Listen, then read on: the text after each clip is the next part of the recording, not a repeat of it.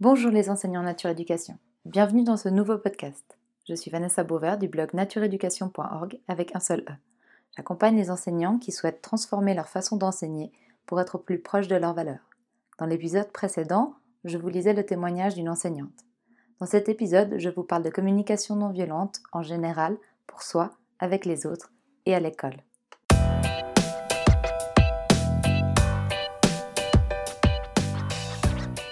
Vous avez sûrement entendu parler de CNV, l'acronyme de communication non violente. C'est un processus élaboré par Marshall Rosenberg et inspiré par la psychologie humaniste de Carl Rogers. C'est une clé simple et pratique pour un monde meilleur, d'autant plus si elle est apprise dès le plus jeune âge. C'est pourquoi, si vous êtes parent, enseignant ou tout autre acteur en lien avec les enfants, il est primordial que vous écoutiez ce podcast jusqu'au bout. La communication non violente permet d'exprimer ses émotions, de découvrir ses besoins fondamentaux et de formuler une demande en toute authenticité dans le respect de soi et de l'autre. C'est une pratique du langage qui conserve notre qualité d'empathie, c'est-à-dire de présence et d'écoute, même dans des conditions difficiles. La preuve, Marshall Rosenberg a utilisé et développé ce langage avec des prisonniers et leurs victimes. Ce dernier définit lui-même la CNV comme le langage et les interactions qui renforcent notre aptitude à donner avec bienveillance et à inspirer aux autres le désir d'en faire autant. La CNV nous amène à être plus conscients de nos émotions, nos sentiments, nos besoins, ainsi que ceux des autres. Ceci afin de pouvoir communiquer de manière claire et respectueuse, de pouvoir faire des demandes sans qu'elles soient des exigences. C'est un processus en quatre points O, S, B, D mais qui en comporte 5. C'est ce premier point à appliquer avant le SBD. On entend souvent dire que nous ne devons pas juger, que le non-jugement est la clé d'une communication non violente. Mais nous sommes des êtres humains et nous jugeons régulièrement, à moins d'être à un très haut niveau d'évolution. Nous nous jugeons nous-mêmes et nous jugeons les autres. La première étape de la CNV est d'accueillir ces jugements. Sur nous-mêmes. Je suis nul, je ne vais jamais y arriver, la vie est trop dure. Ou sur les autres. Il est égoïste. Elle se croit la meilleure de toutes. Il est bête. Derrière ces jugements se cache un besoin fondamental et non satisfait, et le découvrir est la clé de la CNV. Les jugements peuvent bien entendu être agréables. Je suis fort, elle est persévérante, la vie est belle. Et derrière ces jugements agréables, vous trouverez un besoin satisfait. Une empathie d'abord pour soi. Lorsque vous sentez que la colère monte, que vous ressassez une situation en boucle, que vous n'en pouvez plus, pratiquez alors l'auto-empathie. Tout d'abord, il est important d'accueillir ses jugements et ses pensées. Puis, de faire les quatre points OSBD. O pour observer, S pour sentiment, B pour besoin, D pour demande. Observez, identifiez le facteur déclenchant comme si vous étiez un caméraman. Quels sont les faits? Qu'est-ce que j'ai vu? Et un preneur de son, qu'est-ce que j'ai entendu? Ensuite, passez à vos sentiments. Comment je me sens là maintenant en repensant à ce facteur déclenchant? Quels sont les ressentis dans mon corps? Puis vous pouvez passer aux besoins. Quels besoins non satisfaits ont généré ces sentiments, ces émotions?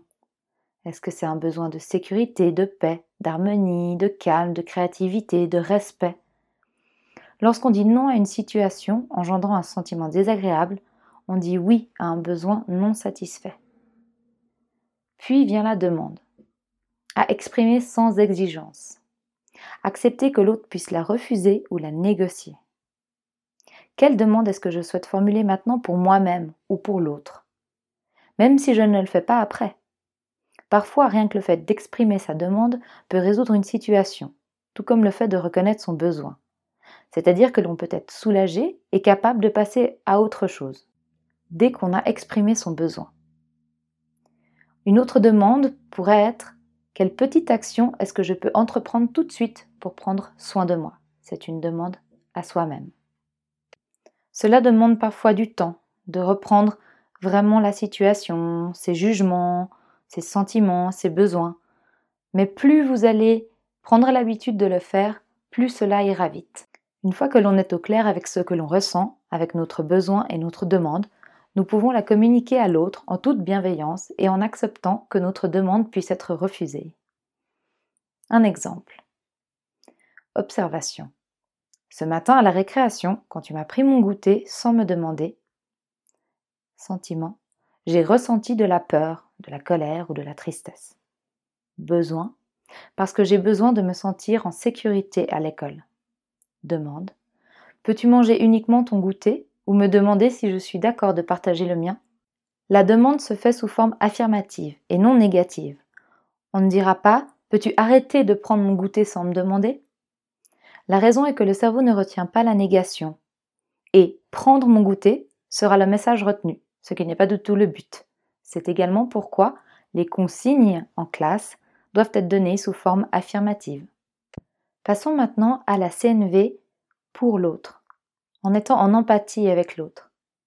Cela se passe aussi en quatre points, exactement les mêmes. Observer les faits. Demander à la personne ce qu'elle a vu, ce qu'elle a entendu. Lui demander ses sentiments, comment elle se sent, en repensant à ce facteur déclenchant. Quels sont les ressentis dans son corps? Lui demander quels besoins non satisfaits ont généré ses sentiments, ses émotions. Et passer à la demande. Quelle demande souhaite-t-elle formuler maintenant pour elle-même ou pour l'autre? Quelle petite action peut-elle entreprendre pour prendre soin d'elle en ce moment? La communication non violente demande donc aussi une acceptation non violente du langage de l'autre. Un outil à apprendre aux enfants. Il est important de savoir que les enfants jusqu'à 6 ou 7 ans n'ont pas les connexions neuronales qui leur permettent de raisonner face à une émotion. Vous pouvez lire d'autres articles à ce propos sur mon site. Tapez émotion dans la barre de recherche dans la colonne de droite et vous trouverez tous les articles en relation. Les enfants ne peuvent pas gérer les émotions comme nous pouvons le faire. C'est pourquoi vous pouvez parfois entendre des propos très cinglants face aux autres, comme ⁇ Je ne t'aime pas, je ne veux plus jamais te voir, tu n'es plus ma maman ⁇ Ces mots peuvent faire mal, mais il faut comprendre qu'ils sont uniquement le reflet d'un besoin non comblé. Par exemple, un enfant à qui l'on dit non à un jouet qu'il voulait dans un magasin et qui pique une crise ne se sentira pas écouté si nous le punissons ou lui disons simplement de se taire ou de ne pas nous parler ainsi. En reconnaissant son besoin, il se sentira écouté et apaisé. Par exemple, nous pourrions ainsi lui dire Je vois que tu es en colère parce que tu aurais tellement voulu ce jouet pour pouvoir jouer maintenant. À la maison, nous prendrons un moment pour jouer ensemble. Bien entendu, cela ne fonctionnera peut-être pas du premier coup car il est parfois difficile de trouver le réel besoin de l'enfant.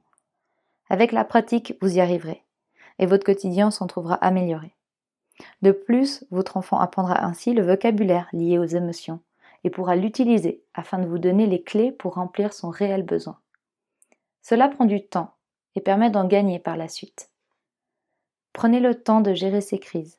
Il y en aura moins et vous aurez plus de temps de qualité avec vos enfants. Vous trouverez de plus en plus rapidement les mots. Ce qui est merveilleux, c'est que vos enfants prendront l'habitude de ce fonctionnement, ce qui les amènera à le développer par eux-mêmes. Vous serez ainsi surpris par leur capacité à être en empathie avec vous et à comprendre vos besoins. Là aussi, vous avez un rôle de modèle. Exprimez vous-même vos besoins sans exigence envers les autres. Par exemple, au lieu de dire à vos enfants Arrêtez de crier en criant, dites-leur Je vois que vous avez besoin de jouer, mais quand vous criez, je ressens du stress et en ce moment, j'ai besoin de calme. Pourriez-vous parler à voix basse ou aller jouer dans l'autre pièce? Au début, cette façon de communiquer vous paraîtra bizarre et complètement artificielle. C'est vrai. Mais c'est en la pratiquant que vous arriverez à intégrer dans votre langage de tous les jours la CNV. Plus elle sera enseignée tôt, plus elle sera dans le langage courant. C'est en cela que de nombreuses personnes cherchent à former de plus en plus de monde à ce type de communication. Et à l'école, avec 25 ou 30 élèves, comment fait-on?